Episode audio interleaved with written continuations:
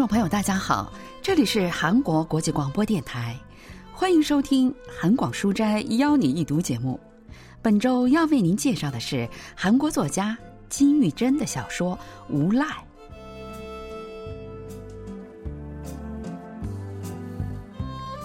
金玉珍的作品《无赖》发表于一九三五年。这里的“无赖”指的是那些游手好闲、品行不端的无耻之徒。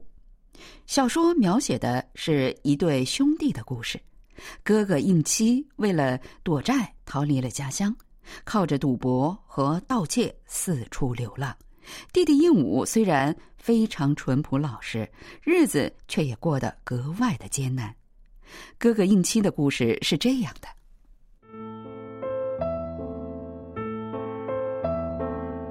五年前，他也有心爱的老婆。有儿子，还有房子。虽然每天晚上他都会跟老婆面对面坐下商量怎么能让日子好过些，但就算想尽了办法挣扎坚持，最后还是一场空。他也很努力地种过地，但最后发现到头来剩下的却是一屁股债，感觉这么下去肯定免不了要遭殃。一天晚上，他摇醒正在打着呼噜睡觉的老婆。让他出去数一数家里的家事都有多少，他自己则拿出砚台磨好墨，提笔在墙上贴着的已经泛黄的报纸上写了起来。老婆一件一件的数，他一件一件的记：三个瓮，两把锄头，一把镰刀，还有饭碗、筷子、几捆稻草什么的。然后他又把自己欠钱的债主欠的金额一一写下来。接着，在旁边一点的位置写了这样一段话：“我只有这么些东西了，因为还不起欠下的五十四元，只好这么作为一个罪人逃跑。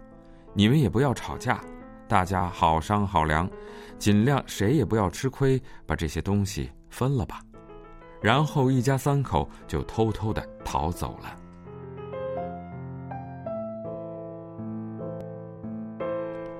应期一家从家乡逃跑出来后，到处讨饭过日子，但即使这样也熬不下去。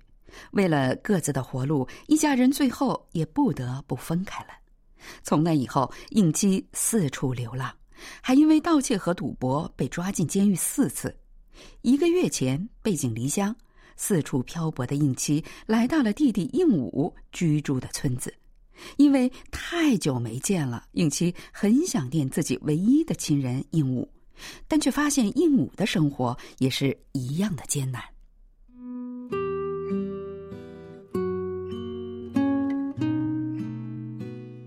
应武是个非常诚实的农民，今年三十一岁，因为为人实在是懂事，在村人的心目中是一个模范青年。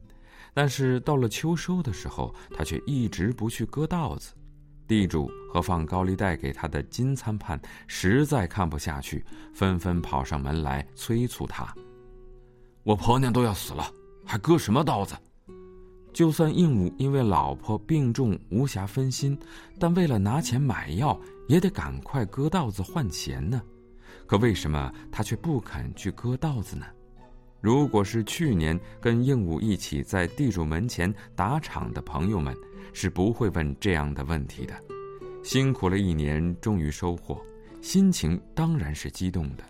但给地主交了租子，还了高利贷，再还了除草欠下的钱，剩下的就只是流淌在脊背上的冰凉凉的汗水。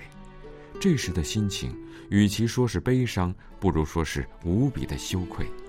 在一起打场的朋友们的注视下，背着空空如也的杯架，摇摇晃晃地往家走，那感觉真是……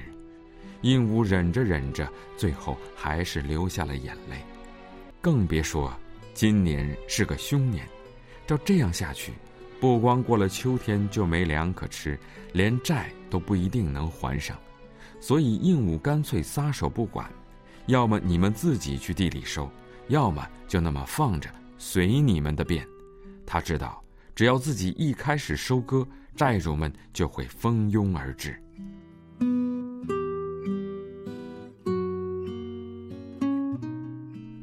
现在的情况就是，明摆着就算收割了稻子也不够还债，而且还要应付债主们的追讨。而就在这时，稻子却出了问题。说的更准确些的话，是稻子不见了。小偷不知道是用了什么办法，那些生病的、只剩下骨壳的稻子一动没动，只捡着饱满的稻穗儿摘走了。而且看那面积，被偷的稻子至少也有五斗。应七一大早就在稻田那边闲逛，发现稻子被偷后，是又急又气。这事儿如果传到村子里，背黑锅的那很有可能就是自己。应七有偷盗的前科，而且是游手好闲，整天在山上晃来晃去挖松茸，很容易被看作是偷稻子的人。他在小酒馆用松茸换了一杯米酒喝掉，就去了应武的家。应武正坐在炉子旁熬药。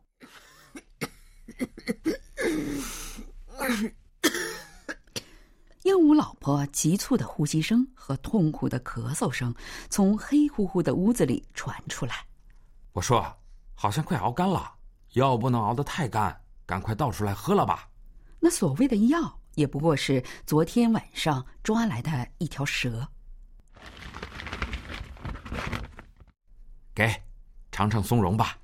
应武头也没抬，接过应七递过来的松茸，转身进了老婆躺着的房间。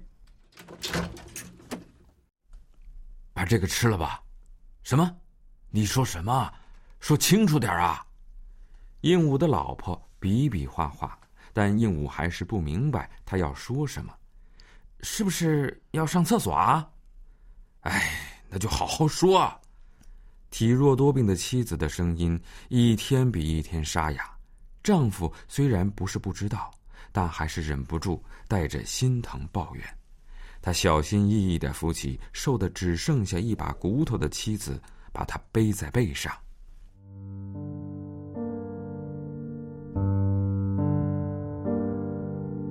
应武为了娶这个老婆，给人做了三年的长工。那时候他连自己喜欢的酒都没能喝一杯，拿到工钱后就全部都攒起来，才把老婆娶进门。可没成想，过不到两年，他就病成这个样子。更糟糕的是，他们不知道这是什么病，也没看过一次像样的医生。有知道的人说，他老婆得的是肺结核，恐怕好不了了。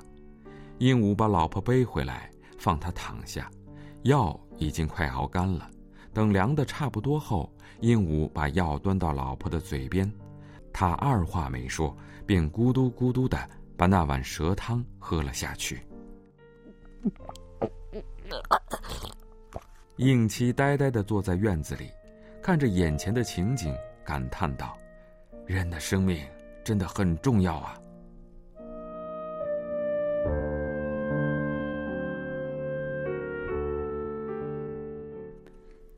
来到这里一个多月了，应七虽然很想离开，但看到弟弟的情况，实在是很难抬脚就走，所以他下决心好好教训下偷应武稻子的小偷，然后再离开这里。今天晚上我去等那家伙来，逮住他后就把他的腿打断。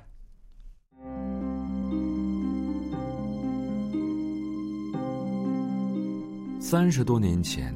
到了秋收的季节，人们会酿好酒，敲锣打鼓，兴致勃勃地跳起舞来。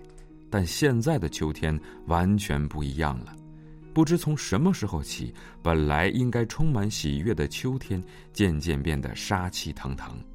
他突然想起前年秋天的一个晚上，有人被强盗用镰刀砍死，一个从集市上买了东西回来的农民被另一个农民杀死了。如果被抢走的东西很多也就罢了，但实际上却只有四枚铜钱和七斗高粱。这次的小偷会不会就是那家伙呢？想到这里，一股寒气涌了上来，让他感到毛骨悚然。深夜时分，应七去了山里应武的稻田那儿，他坐在附近静静的等着小偷现身。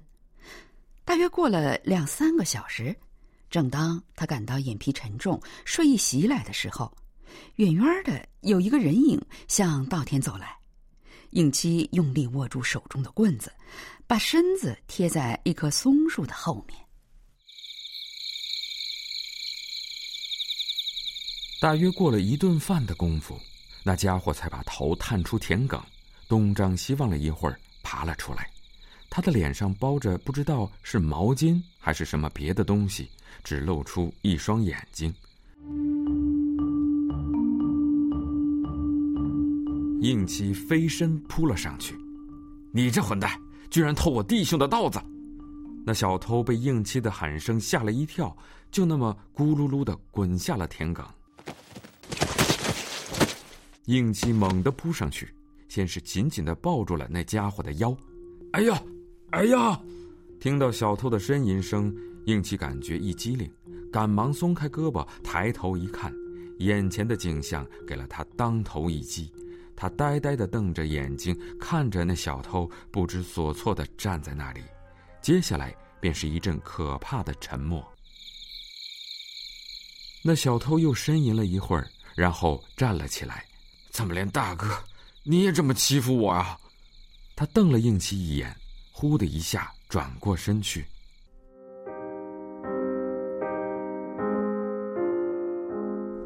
一阵压抑着的哭声爆发出来。我吃我种的稻子，别人管得着吗？鹦鹉决绝的丢下这么一句话，就蹒跚着消失在稻田的那一边。应七感觉自己好像在做梦，呆呆的站在那里。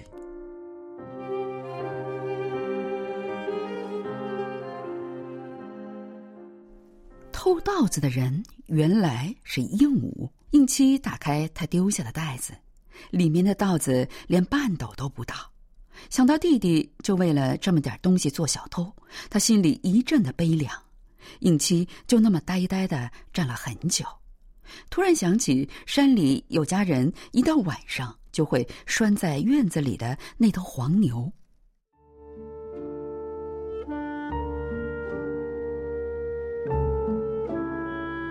那头牛看起来蛮结实，怎么也能卖他个七十元。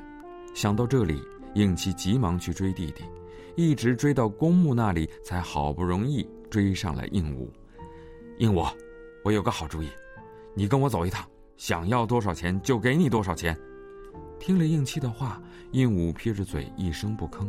不仅如此，他还很不屑的一扭身，把应七放在自己肩头的手甩了开去。应七火冒三丈：“你这家伙，再怎么说我也是你哥呀！”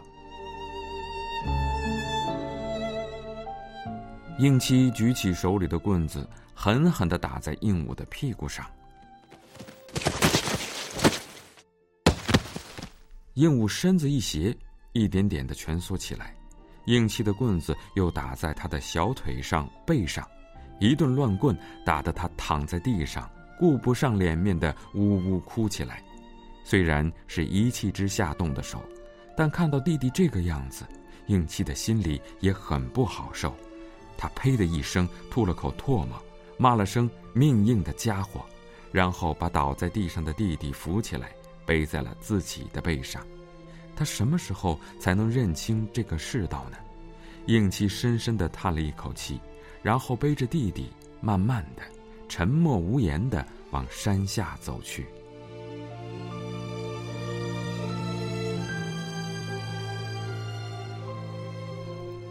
动手打了弟弟，哥哥心里也不是滋味儿。那么，这部作品中的无赖到底是谁呢？文学评论家全少英介绍说。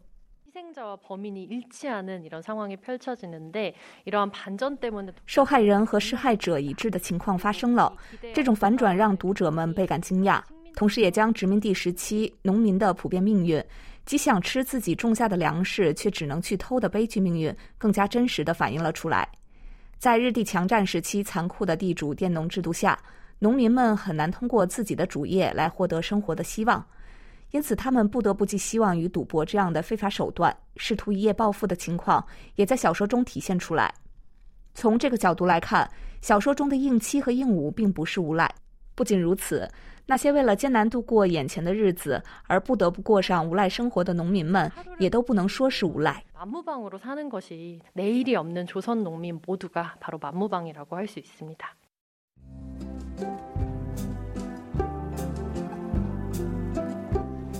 听众朋友，今天的韩广书斋邀你一读节目，为您介绍的是韩国作家金玉珍的小说《无赖》。今天的节目是由立新和小南为您播送的，同时韩国国际广播电台一个小时的中国语节目就全部播送完了。感谢您的收听，再会。